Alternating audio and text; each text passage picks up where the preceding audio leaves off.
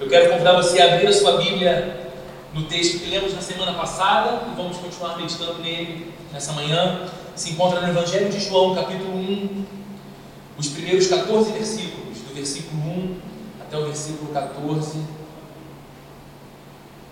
Evangelho de João, capítulo 1, do verso 1 ao 14. O texto também vai ser projetado nessas TVs aqui da frente. Você pode acompanhar a leitura na mesma versão que eu leio.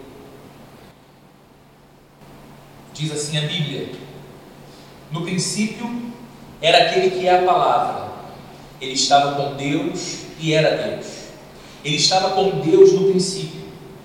Todas as coisas foram feitas por intermédio dele. Sem ele, nada do que existe teria sido feito. Nele estava a vida, e esta era a luz dos homens. A luz brilha nas trevas e as trevas não a derrotaram. Surgiu um homem enviado por Deus, chamado João.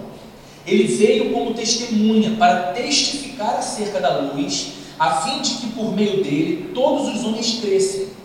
Ele próprio não era a luz, mas veio como testemunha da luz. Estava chegando ao mundo a verdadeira luz, que ilumina todos os homens. Aquele que é a palavra estava no mundo e o mundo foi feito por intermédio dele, mas o mundo não o reconheceu. Veio para o que era seu, mas os seus não receberam. Contudo, aos que o receberam, aos que creram em seu nome, deu-lhes o direito de se tornarem filhos de Deus, os quais não nasceram por descendência natural, nem pela vontade da carne, nem pela vontade de algum homem, mas nasceram de Deus. Aquele que é a palavra tornou-se carne e viveu entre nós. Vimos a sua glória, glória como do unigênito vindo do Pai, cheio de graça e de verdade. Feche seus olhos mais uma vez, vamos orar juntos. Senhor Deus, mais uma vez nessa manhã tão especial, nós lemos uma porção da Bíblia, a tua palavra. Nos debruçamos outra vez com o coração sobre esse texto lindo do Evangelho. E o que nós te pedimos nessa manhã, como, como temos te pedido todas as manhãs de domingo aqui juntos, é que a tua graça nos inunde a alma e, que a tua voz seja escutada em nossos corações através da mensagem compartilhada nessa manhã. Deus amado, o Senhor é poderoso para sabendo exatamente quem nós somos e como nos encontramos nesta manhã falar ao nosso coração, mover-se em nossas vidas e nos colocar diante de uma nova semana com um coração novo, com um entendimento novo, com expectativas novas, tudo isso resultado do encontro sublime do nosso coração com Jesus. A tua palavra diz, Senhor, como uma promessa, que onde estiverem reunidos em teu nome, dois ou três, ali o Senhor estaria no meio deles. Sabemos e cremos que o Senhor está aqui entre nós. E a tua presença entre nós é o que faz a diferença em nossas vidas. Oramos então pedindo que o Senhor nos livre de toda interferência exterior, que o Senhor nos mantenha o coração conectado à tua palavra nesse momento, que o Senhor nos proteja de todas as investidas contrárias ao teu espírito neste lugar, em nosso meio, que o Senhor guarde os nossos filhos aqui no segundo andar, que uma ambiência santa, como santa era a ambiência enquanto cantávamos louvores ao teu nome, que esta mesma ambiência santa nos envolva, que estejamos aqui como quem percebe os céus entre nós e queremos que nesta manhã o Senhor nos fale o coração de modo que saímos daqui cheios de alegria por termos tomado a decisão sábia de vir neste domingo ao culto, à igreja, buscar a Ti, buscar a Tua palavra. Em nome de Jesus, Senhor, que saímos daqui levando embora muito mais do que viemos buscar. Que saímos daqui levando o próprio Cristo em nosso coração, em nossas vidas. Marca-nos mais uma vez nessa manhã com a tua presença, Senhor. É o que nós pedimos em nome de Jesus e para a glória de Jesus. Amém. Amém. Queridos, dentre as coisas ah, marcantes na época do Natal, tem muitas coisas marcantes no Natal com toda certeza, dar presentes e receber presentes é uma das principais. Eu não sei se você concorda comigo, e eu não sei se você lembra, como eu lembro muito bem da infância, em que a ansiedade visitava meu coração. Era um desejo de que o Natal chegasse logo e como que o Natal demorava. A vontade do Natal chegar logo era, sem sombra de dúvidas, não apenas porque a família ia se reunir, eu ia me encontrar com todos os meus primos, a gente ia brincar pra caramba, mas em especial porque no Natal eu sabia que receberia presentes. Os pais fazem aquele esforço de ah, tentarem descobrir qual é o presente que o filho quer naquele ano. E para alguns pais isso é um desafio, né? fazer o filho escolher um presente né? ou o mais especial. Então os pais, num esforço de amor enorme, e vão lá perguntam e tentam sondar, e então descobrem, e, e o coração vai se enchendo de expectativa porque essas coisas boas vão acontecer. E não apenas o presente que os pais dão, pelo menos na minha história, na minha tradição, eu me lembro que Natal era aquela época de sair com as bolsas cheias de presentes de tudo que é lugar. Desde a meia que alguma tia dava, né? tia tem essa coisa, né? o sobrinho precisa de uma meia comprava a meia, a, a, aos muitos brinquedos que o meu avô sempre deu para os netos, para todos os netos, ele amava fazer as brincadeiras e presentear. Ah, isso tudo eu carrego ah, na memória e lembro disso, a ansiedade que eu ficava, meu Deus, dá janeiro, mas não chega dezembro. Né? Demorava demais. Hoje em dia, aqueles que assim como eu são pais, sabem como o Natal chega rápido. Né? A gente mal terminou de pagar o tal presente que o filho queria no Natal passado, já chegou Natal de novo. E a gente vive quase que nesse crediário, né? Vamos parcelando o presente ao longo ah, de um ano todo. Mas eu não sei se você ah, já parou para se perguntar de onde vem essa tradição? De onde vem essa tradição que nos faz assumir que uma das coisas mais importantes a se fazer no Natal é dar presentes para pessoas que nós amamos, os filhos, os pais, para os grandes amigos, para os cônjuges. Você percebe aquele movimento nas ruas? Os shoppings fecham mais tarde, as ruas ficam mais cheias até mais tarde, e as pessoas estão dizendo: Eu ainda estou em busca dos presentes. Eu ainda estou, estou comprando os presentes. Tem muita gente na minha família para presentear. De onde vem isso? Isso não é por acaso. Isso não é apenas uma convenção social estabelecida no nosso tempo no nosso mundo. Isso é um reflexo da mensagem cristã do Natal. Um dos textos mais conhecidos da Bíblia, e na minha opinião, um dos mais lindos também, que se encontra registrado aqui nesse Evangelho de João também, só que no capítulo 3, verso 16, diz o seguinte: Porque Deus tanto amou o mundo que ele deu o seu Filho unigênito, para que todo aquele que nele crer não pereça, mas tenha a vida. Olha o que esse texto está nos dizendo.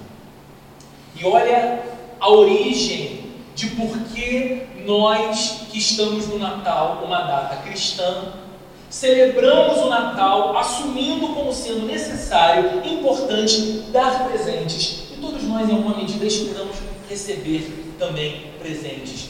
Porque o Natal fala da grande dádiva de Deus. Deus tanto amou o mundo que por amar tanto o mundo, ofereceu, entregou, deu o seu próprio filho em favor do mundo, para que todas as pessoas que crescem em seu filho não perecessem, não experimentassem o definhar de uma vida esvaziada de sentido aqui e por toda a eternidade, mas recebessem então da vida do Filho de Deus entregue por nós a vida eterna. Por que, que nós presenteamos no Natal? Porque nós refletimos aquilo que o próprio Deus fez por todos nós, nos dando um maravilhoso presente, o maior de todos os presentes, a vida do seu filho. E essa é a síntese do Natal. Nós não simplesmente celebramos o nascimento de Jesus como quem se apega a uma data ou um importante feriado religioso. Nós celebramos a vida de Jesus que foi oferecida por Deus, o nosso Pai, por cada um de nós. E por que isso aconteceu? Porque Jesus veio. Porque a vida dele foi oferecida a você e oferecida a mim. Nos foi possibilitada uma nova vida. Um novo viver com Jesus. Uma nova vida que acontece em Jesus e com Jesus. Na semana passada, nós começamos a considerar algumas marcas desse novo viver que a mensagem do Natal Nós falamos de duas características, de duas marcas essenciais que se manifestam nessa nova vida de alguém que vive com Jesus. De alguém que viu o Cristo nascendo não apenas na manjedoura em Belém, mas em seu próprio coração, em sua própria vida, ressignificando a sua vida. E os, as duas marcas que nós falamos na semana passada foram estas. Em primeiro lugar, uma vida com Cristo é uma vida de luz, ou uma vida iluminada. Isso é um reflexo do que a própria Bíblia fala sobre Jesus. Ele é a luz do mundo. E nós falamos aqui na semana passada que não é questão de nos faltar luz natural, porque o sol está brilhando lá fora e nos permite enxergar as coisas à nossa volta. Não é falta de energia a, elétrica, porque as nossas casas estão bem abastecidas disso, pelo menos na maior parte do tempo. E as nossas ruas também, nos permitindo entrar em ambientes escuros, acender uma luz e tudo ficar iluminado. A escuridão da qual a Bíblia trata, que Jesus veio dissipar sendo a luz do mundo, é a escuridão que nos impedia de ver o próprio Deus.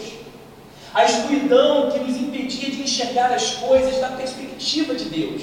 A escuridão que fazia com que homens e mulheres como você e eu tateassem e alguns ainda continuem tateando no escuro, em busca de coisas, em busca de conquistas, em busca de experiências que tragam para a sua vida senso de plenitude, de valor, de identidade, que só Deus pode oferecer. Então Cristo vem e ilumina o nosso coração. Cristo vem e brilha de modo tão intenso que nós passamos a enxergar Deus. E enxergando Deus, nós começamos a enxergar todas as outras coisas. A vida cristã é uma vida iluminada por causa disso, por causa do brilho de Cristo em nós e sobre nós.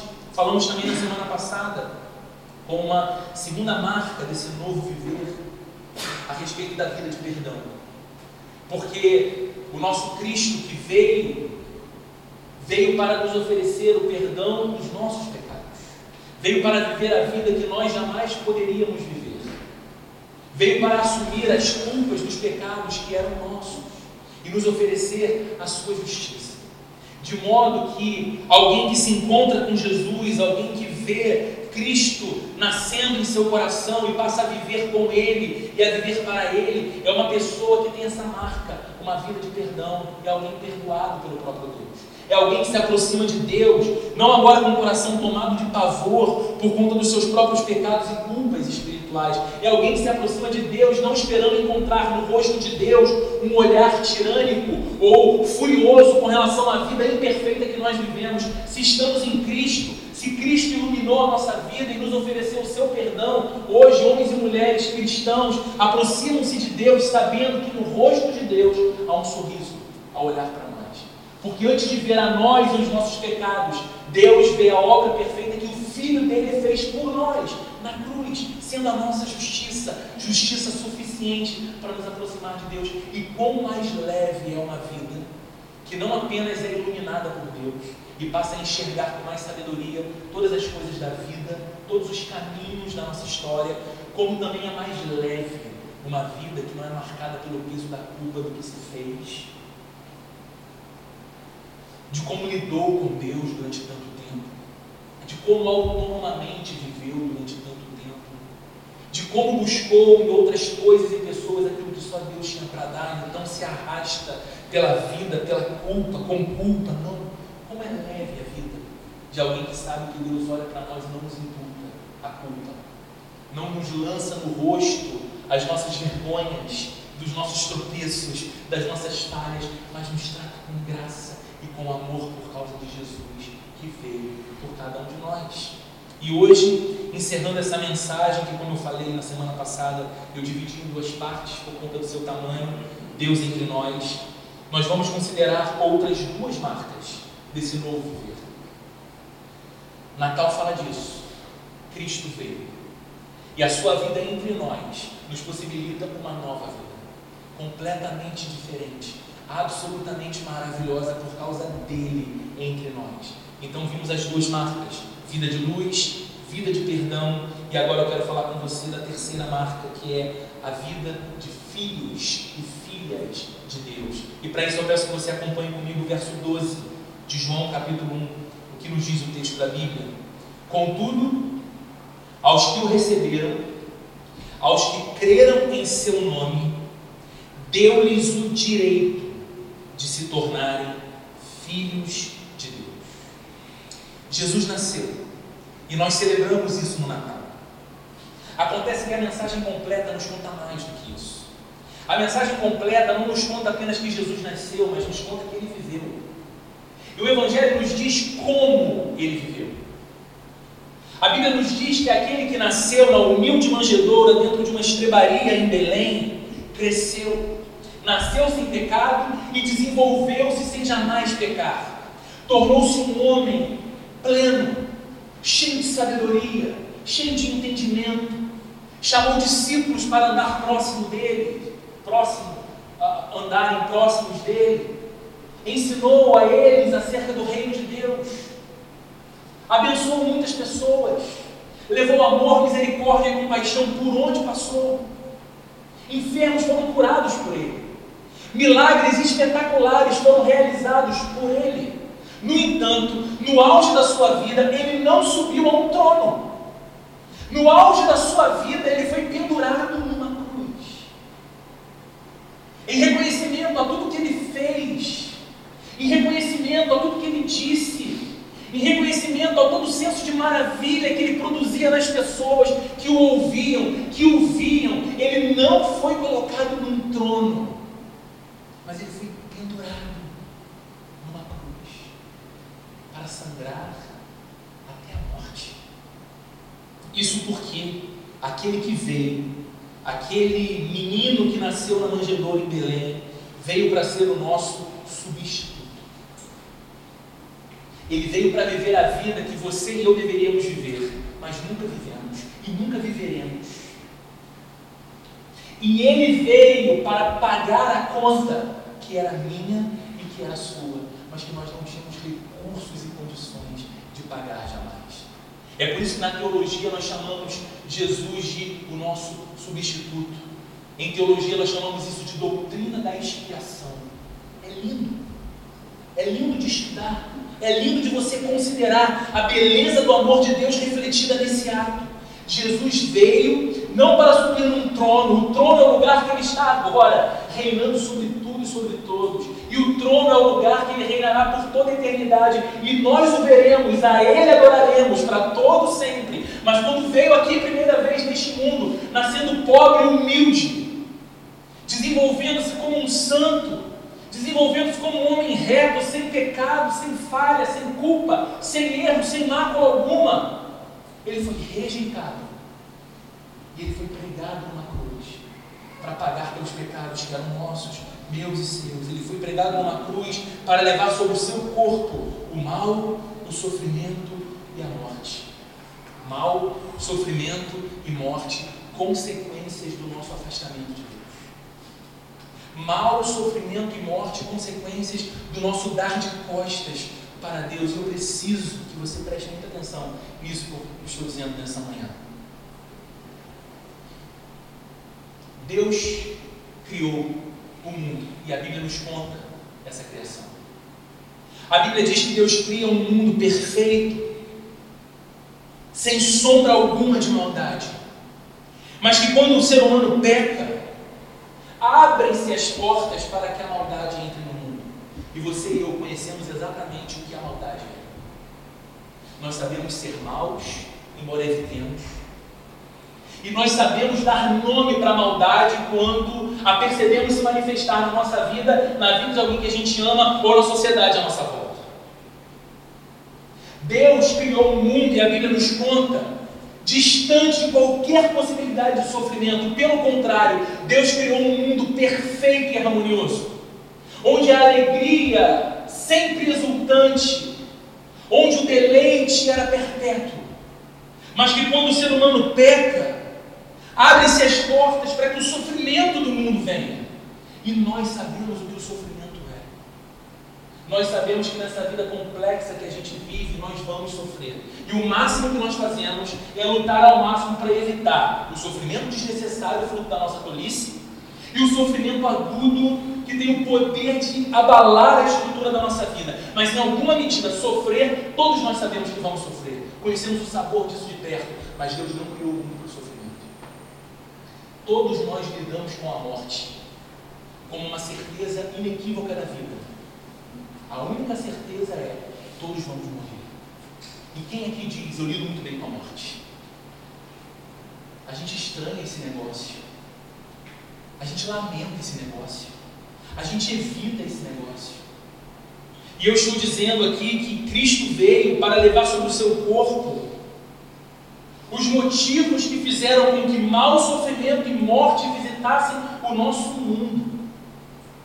E ainda que você não seja um cristão, ainda que você não se sinta familiarizado com os termos cristãos, ainda que você não se defina como um discípulo de Jesus, eu tenho certeza que você olha para estas coisas, mal, sofrimento e morte, com estranhamento. Você não consegue naturalizar essas coisas como quem olha para isso e diz: essa é a vida. Dentro de você, você tem um sentimento de que de alguma forma isso está errado. Que não deveria existir o mal, nem o sofrimento e nem a morte, como se algo dentro de você falasse de uma vida ou de um lugar onde você nunca esteve, mas sente saudade. Por quê? Porque você e eu fomos criados por Deus, não para o mal, não para o sofrimento, não para a morte. Estas coisas são consequências do pecado. E Cristo veio para vencer o pecado e as suas consequências em nós. E Ele fez isso para que, se crermos, possamos ser reconciliados com Deus e só assim chamar Deus de Pai. É isso que diz o versículo 12 que nós lemos. E ele desfaz um equívoco popular do nosso tempo que qualquer pessoa repete por aí. As pessoas costumam dizer o seguinte: peraí, deixa eu comer um pouco de carne também, afinal de contas eu sou filho de Deus também.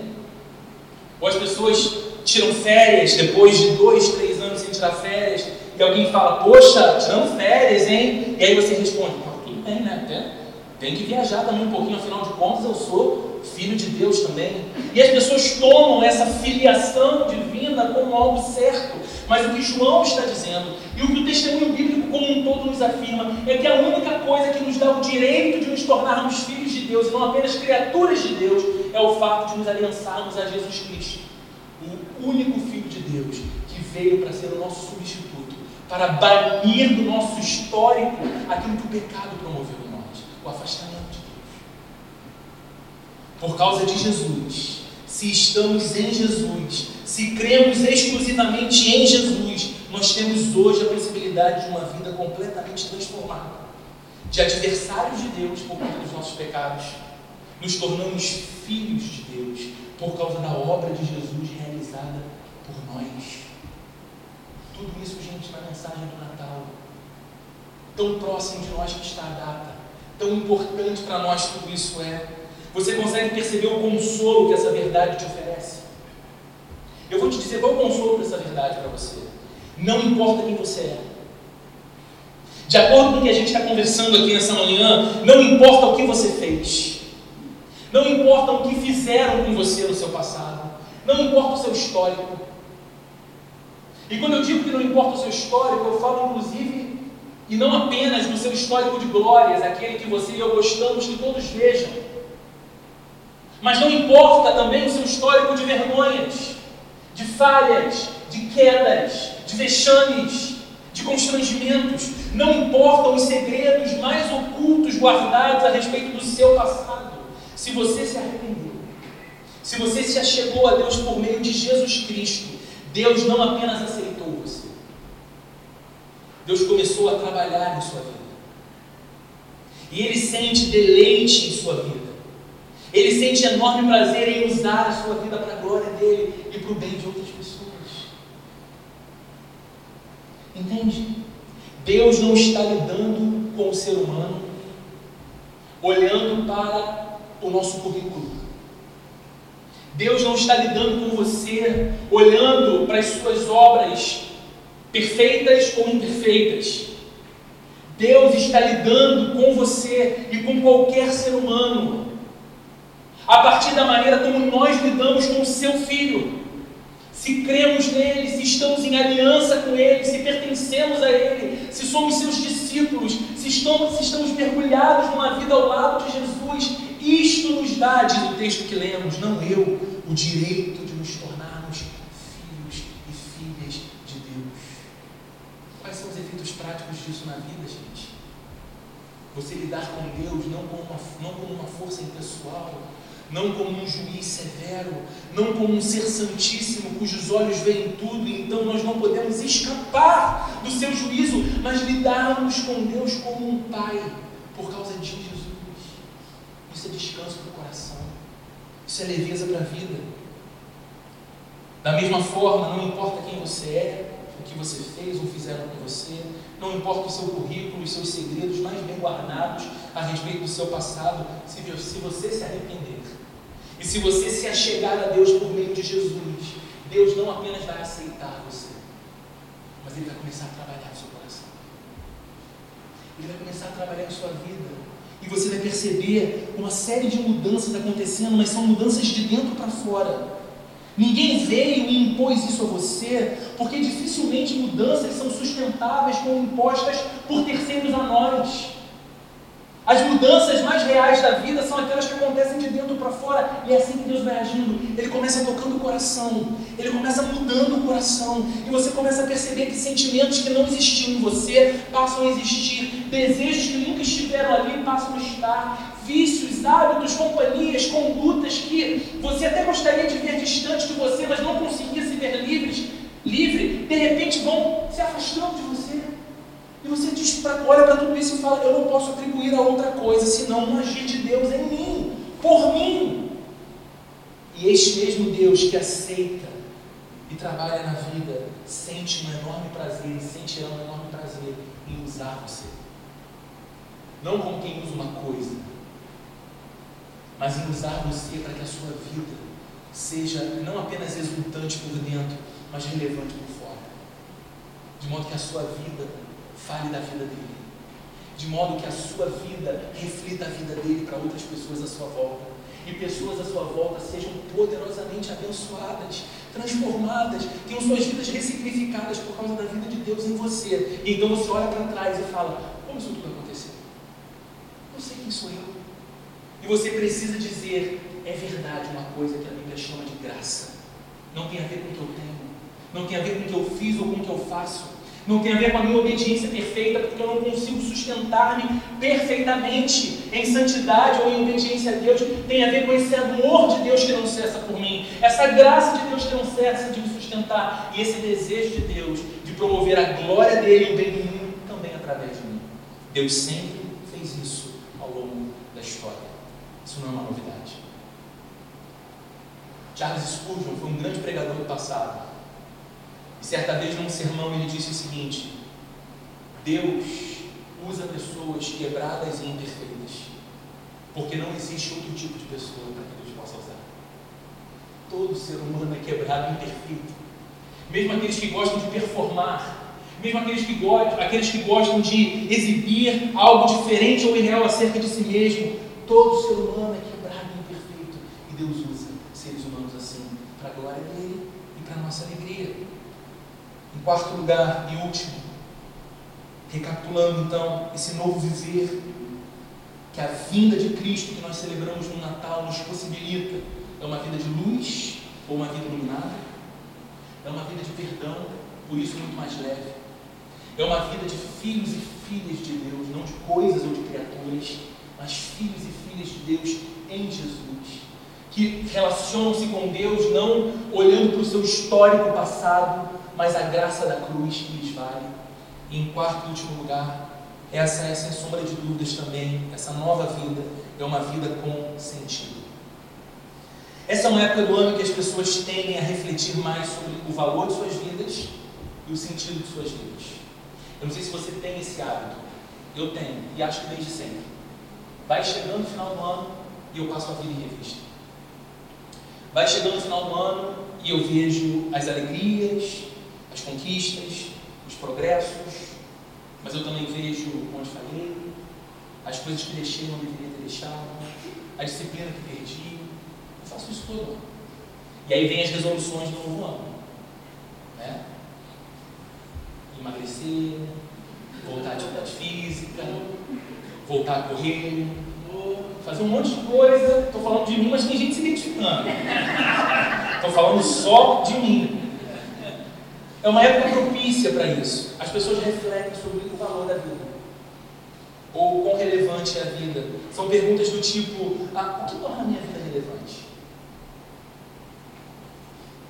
Qual é o sentido, ou há sentido no que eu faço todos os dias? Você já percebeu como essa pergunta pode ser angustiante? E às vezes a gente não verbaliza, mas ela está aqui dentro o tempo todo. Qual é o sentido de acordar todo dia tão cedo? Enfrentar um trânsito caótico de uma cidade violenta. Chegar num lugar de trabalho. Passar ali a maior quantidade de horas daquele meu dia. Ao lado de pessoas nem sempre tão celebráveis, amáveis ou queridas assim. Pessoas em que naturalmente nós não escolheríamos estar ao lado delas por tantas horas todos os dias. E ali lidar com metas, desafios, cobranças, expectativas que nós mesmos fazemos, que os outros fazem, porque no final daquilo tudo é dali que vem o nosso sustento, sustento que nos permite habitar num lugar minimamente seguro, educar os nossos filhos, cuidar da saúde, ter um pouco de lazer, para essa vida muitas vezes cansativa e enfadonha, a pessoa que para no momento e fala: qual o sentido disso tudo? É só sobrevivência mesmo, então? É uma luta por sobrevivência? Existe um propósito maior para a minha existência? Ou isso tudo? Há uma passagem na Bíblia escrita por um homem que foi impactado pela vida de Jesus na sua vida. E então, esse homem descobriu em Jesus o sentido da sua vida. Ele descobriu que o sentido da sua vida não estava nos seus títulos, e ele tinha alguns, erudito celebrado que era. Ele descobriu que o sentido da sua vida não estava na sua fama, e ele era muito reconhecido, um religioso, muito respeitado, ouvido pelos seus, admirado em sua religião. Ele descobriu que o sentido de sua vida não estava em suas realizações, e ele tinha muitas realizações.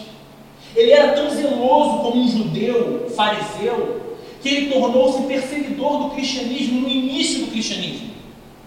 Muito encarceramento e muito martírio de cristãos deve-se a esse homem. Nós estamos falando do apóstolo Paulo, que relatando a respeito do impacto do seu encontro com Jesus, alguém que ele perseguia perseguindo os cristãos, e um dia deparou-se de frente com o próprio Cristo ressurreto, não o tratando como um Deus vingativo que ia cobrar dele o sangue dos cristãos que ele já havia matado, mas encontrando diante dele um Cristo compassivo e cheio de amor, que o convidava a uma transformação de vida. Paulo, então, escrevendo em Gálatas, no capítulo 2, verso 20, ele diz o seguinte: Não sou mais eu quem vive, mas Cristo vive em mim. Nós estamos falando que a nova vida que Cristo nos oferece é uma vida com sentido. E aqui está um homem declarando que o sentido da sua vida não estava no que ele fazia. O sentido da sua vida não estava no seu histórico passado. O sentido da sua vida não estava em sua origem familiar. O sentido da sua vida não estava no reconhecimento que as pessoas tinham dele, até porque ele abandonou isso. De celebrado, ele tornou-se odiado. De perseguidor dos cristãos, ele tornou-se perseguido por ser um cristão. E na maturidade de sua vida, esse homem que já teve tanta glória, tanto reconhecimento, tanta fama, se fosse em nossos dias, talvez o apóstolo Paulo fosse aquele cujo perfil no YouTube tivesse mais visualizações que o Felipe Neto. Um Instagram com milhões de seguidores curtindo suas frases, compartilhando seus pensamentos. E esse homem disse acerca da vida que sempre viveu antes de Cristo: considero tudo isso como perda, considero tudo isso como refúgio, considero tudo isso como nada, quando comparado à beleza da glória que há em Cristo. E aqui no texto de Gálatas que lemos, ele diz: Já nem sou mais eu quem vive. Cristo vive em mim. Nessa mesma carta, um pouco mais adiante, ele vai dizer o seguinte: Para mim, o viver é Cristo e o morrer é lucro. Pensa num homem que tinha sentido para a vida. Era esse. Ele está dizendo o seguinte: Eu vou resumir para você que me lê ou que me ouve o que é viver. Para mim, viver é Cristo. O que eu faço tem a ver com Cristo. O que eu falo tem a ver com Cristo. Os sonhos do meu coração têm a ver com Cristo. A minha vida foi transformada de dentro para fora por Cristo e tudo que eu quero é Cristo. Para mim, viver é Cristo. E morrer? Morrer é desespero. Porque quando fechar os meus olhos nessa existência, eu estarei de olhos abertos diante deste Cristo por quem eu vivo e quem eu amo. Esse era o sentido da vida de Paulo. Um cristão descobre o sentido de sua vida ao se ver tomado pela vida de Deus nele. E sabe, gente, o que eu tenho notado muitas vezes em mim e muitas vezes em muitos irmãos queridos, o que nos tem faltado é vida de Deus. O que nos tem faltado é, é um retorno a esse lugar em que a gente sente a vida de Deus pulsando na vida da gente, em que Deus de fato é o centro das nossas buscas, dos nossos anseios, dos nossos sonhos, dos nossos desejos, e nós nos tornamos homens e mulheres que dizem assim: Deus, eu posso querer muito isso, eu posso querer muito esse trabalho, eu posso querer muito esse dinheiro, eu posso querer muito essa viagem, eu posso querer muito esse relacionamento, mas eu oro a Ti como Moisés orou lá no passado. Se a Tua presença não estiver comigo, não me tire daqui, não me dê isso. Não me permita isso, porque não adianta a bênção mais brilhante do mundo nas minhas mãos se o Senhor não estiver. Um cristão descobre o sentido de sua vida ao se ver tomado pela vida de Deus nele. Essa é a vida para a qual nós fomos criados, mas perdemos. O pecado nos fez perder essa vida. E é justamente essa vida que Jesus veio nos trazer de volta. É essa vida, gente. É essa vida que faz você olhar para dentro da alma e perceber que de alguma forma há um espaço que nenhum relacionamento, nenhum filho, nenhum amor mais arrebatador, nenhuma experiência financeira, nenhuma viagem maravilhosa que você teve preencheu. É uma área que você olha e fala, é louco por dentro. Um dos, um dos gênios intelectuais que pisaram nesse mundo, Blaise Pascal, Escreveu certa vez o seguinte: há na alma do ser humano, de todo ser humano, um vazio do tamanho exato de Deus. Nós fomos criados para essa vida em que Deus é pleno. Nós fomos criados para essa vida em que Deus é a fonte que nos energiza, Deus é a fonte que nos abastece, Deus é a fonte que nos alegra, Deus é a fonte que nos faz esperançar. Nós perdemos essa vida e Jesus veio nos trazer essa vida volta, uma vida preenchida pelo amor de Deus, uma vida inundada pela paz de Deus, uma vida transbordante da graça de Deus. Semana passada eu falei aqui e repito hoje: Jesus é suficiente, Ele é tudo que nós precisamos, Ele é tudo que nós mais necessitamos. E nós precisamos ouvir de Jesus a declaração de quem nós somos. Sabe por quê? Sabe por que Ele tem que dizer quem você é? Porque Ele te fez. Ele é o Criador que gerou você. Ele sabe como você é. Ele sabe para o que você foi feito. Ele sabe o que combina melhor com a sua vida. Por isso é tolice alguém pensar que uma vida ao lado de Jesus é uma vida diminuta, é uma vida enfraquecida, é uma vida apequenada, porque deixa de ser eu mesmo e torna-se outro vivendo em mim. Não, uma vida com Jesus é uma vida reconectada àquele que nos fez e por nos ter feito, sabe exatamente tudo que nós mais necessitamos e tem a nos oferecer uma vida plena de sentido, de valor. Ele sabe o que melhor combina conosco. Isso significa que pessoa alguma consegue saber quem é de fato, até que Jesus entre em sua vida. Você pode ser advogado ou médico, funcionário público ou profissional autônomo. Você pode ser militar ou estudante. Você não é o que você faz. Você pode ter vindo da aristocracia, ou você pode ser filho de gente muito pobre. Você pode ser alguém que sempre teve tudo à sua disposição. Ou alguém que até mesmo para ter o que comer precisou trabalhar e batalhar demais. Isso não define quem você é. O que define quem você é está nos lábios de Jesus, dizendo: Você é amado. Você é amado com um amor eterno a ponto de não ter sido abandonado no seu próprio pecado, distante do Deus Criador. Eu vim para te reconectar de novo à fonte de toda a vida. Essa é a sua identidade. Filho e filha de Deus, amado em Jesus. Concluindo, queridos, todos nós, independente da família de onde viemos, independente das histórias que carregamos, independente da profissão que exercemos ou da classe social a qual nos enquadramos, todos nós precisamos de identidade e de propósito. Todo mundo busca por isso todos os dias. Quem se mata estudando para concurso, quem se mata no vestibular, quem se mata para ganhar dinheiro, quem se mata para manter dinheiro, quem se mata para casar, quem se mata para continuar casado, quem se mata para ter filho, quem se mata porque tem filho, tudo, tudo tem a ver com essa nossa busca por identidade e propósito. Todos nós buscamos responder de muitas maneiras essas perguntas. Quem sou eu? Identidade. Por que estou aqui? Propósito. A grande história por, detrás da história do Natal nos fala de um Deus que não cessa de amar a você e a mim. Um Deus que nos criou não porque tinha falta de companhia.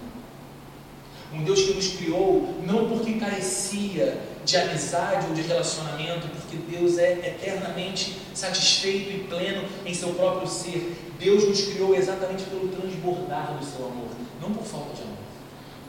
E Ele nos criou para que a nossa vida fosse plena e absolutamente satisfeita na realidade do seu amor, na relação com Ele. Mas nós pecamos. E o pecado nos lançou para longe de Deus.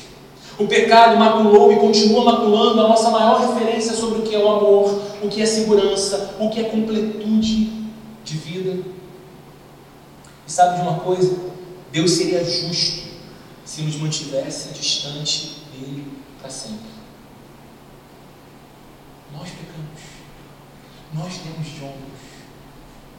Fale você para mim o que você faria se buscasse o bem incessantemente de alguém, provando de muitas formas o quanto você ama, dando incontáveis presentes, sem nunca receber nada em troca daquela pessoa,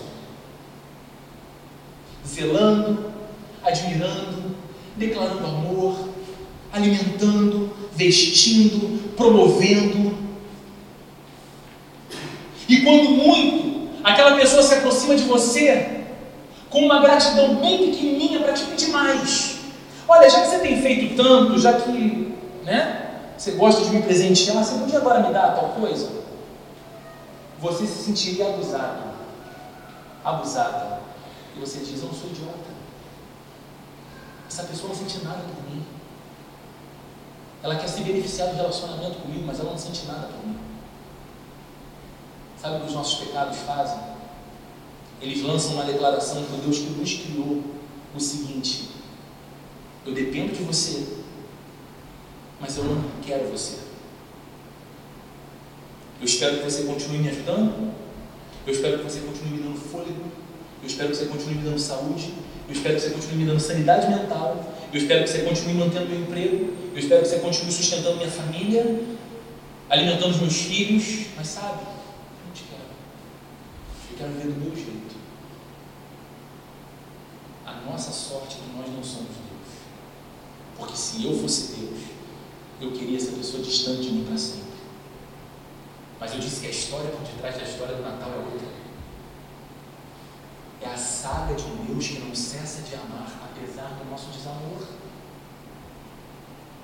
Todo o testemunho bíblico nos conta a história desse amor.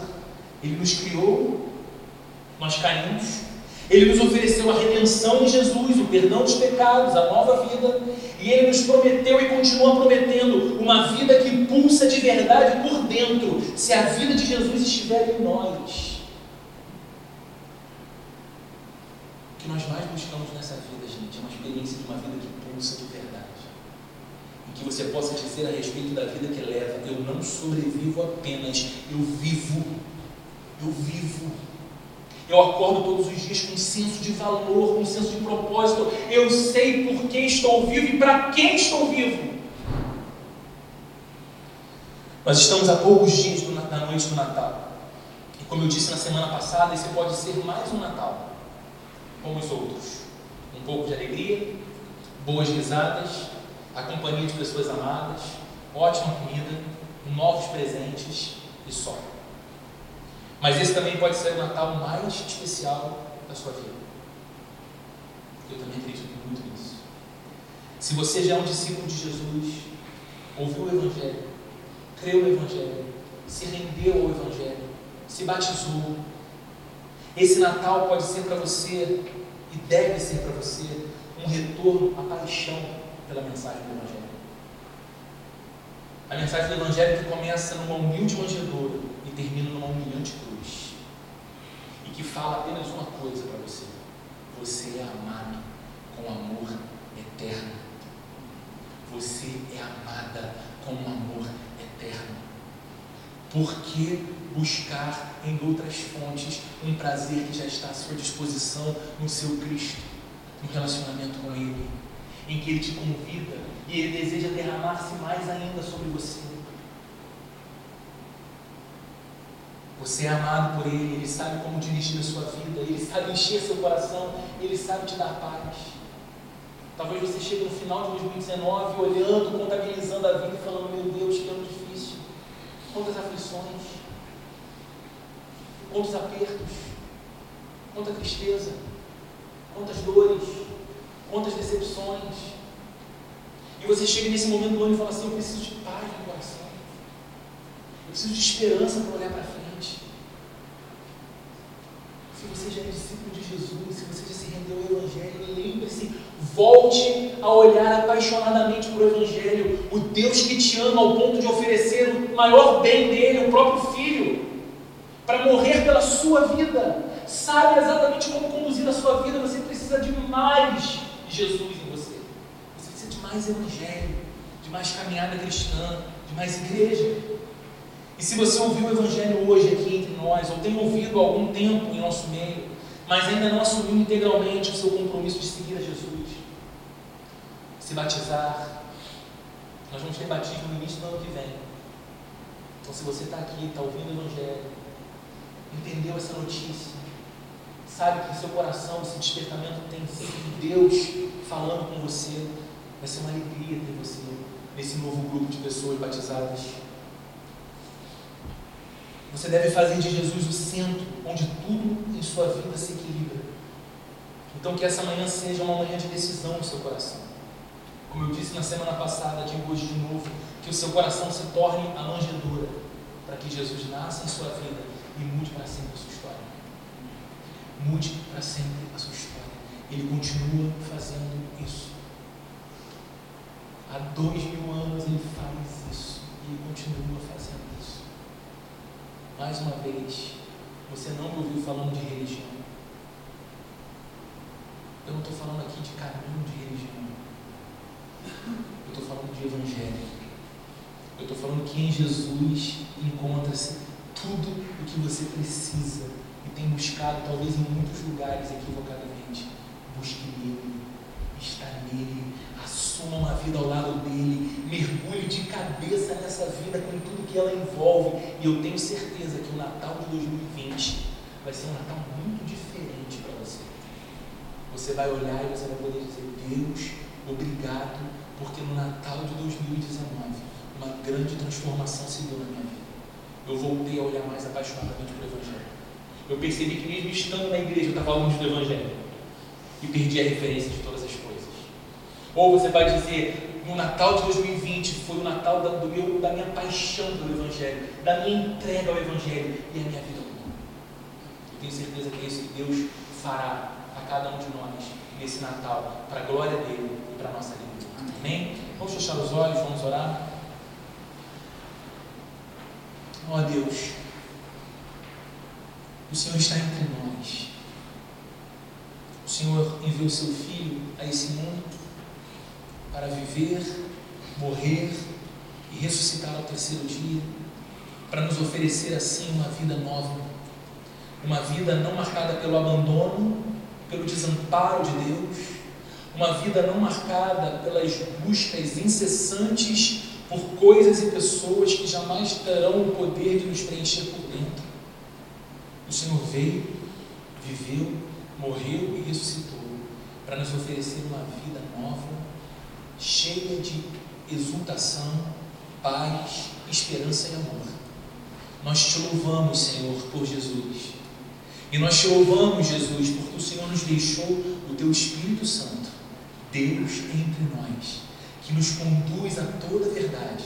E é o teu Espírito Santo, Deus, que nesta manhã está falando ao coração de cada um aos discípulos, aqueles que amam a Ti, aqueles que já seguem em Teu caminho, o Senhor está nos fazendo olhar outra vez apaixonadamente para o Evangelho. O Evangelho é tudo que a gente precisa, não apenas para começar a vida ao Teu lado, mas para viver todos os dias até a eternidade. É a verdade que nos define, Senhor.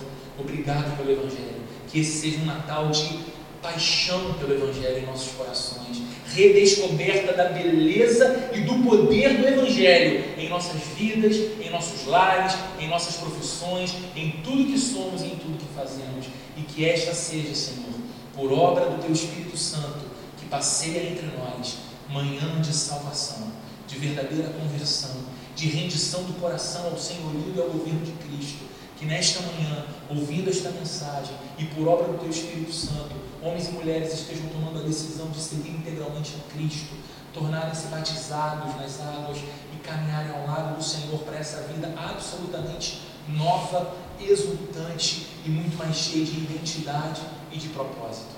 Oramos assim, pedindo que o Senhor nos abençoe nesse Natal, que o Senhor una as nossas famílias, que seja tempo de luz e não de escuridão em nossos lares, que seja tempo de perdão e não de condenação que seja tempo, Deus, de vivermos como verdadeiros filhos e filhas de Deus, que refletem a imagem de Jesus e que seja para nós um final de ano cheio de significado por causa da vida que nós temos em Ti, Jesus amado. Que o amor de Deus, a graça de nosso Senhor e Salvador Jesus Cristo e a comunhão e a consolação do Espírito Santo esteja presente com cada um de nós aqui nessa manhã, hoje e para todo sempre. Amém e amém.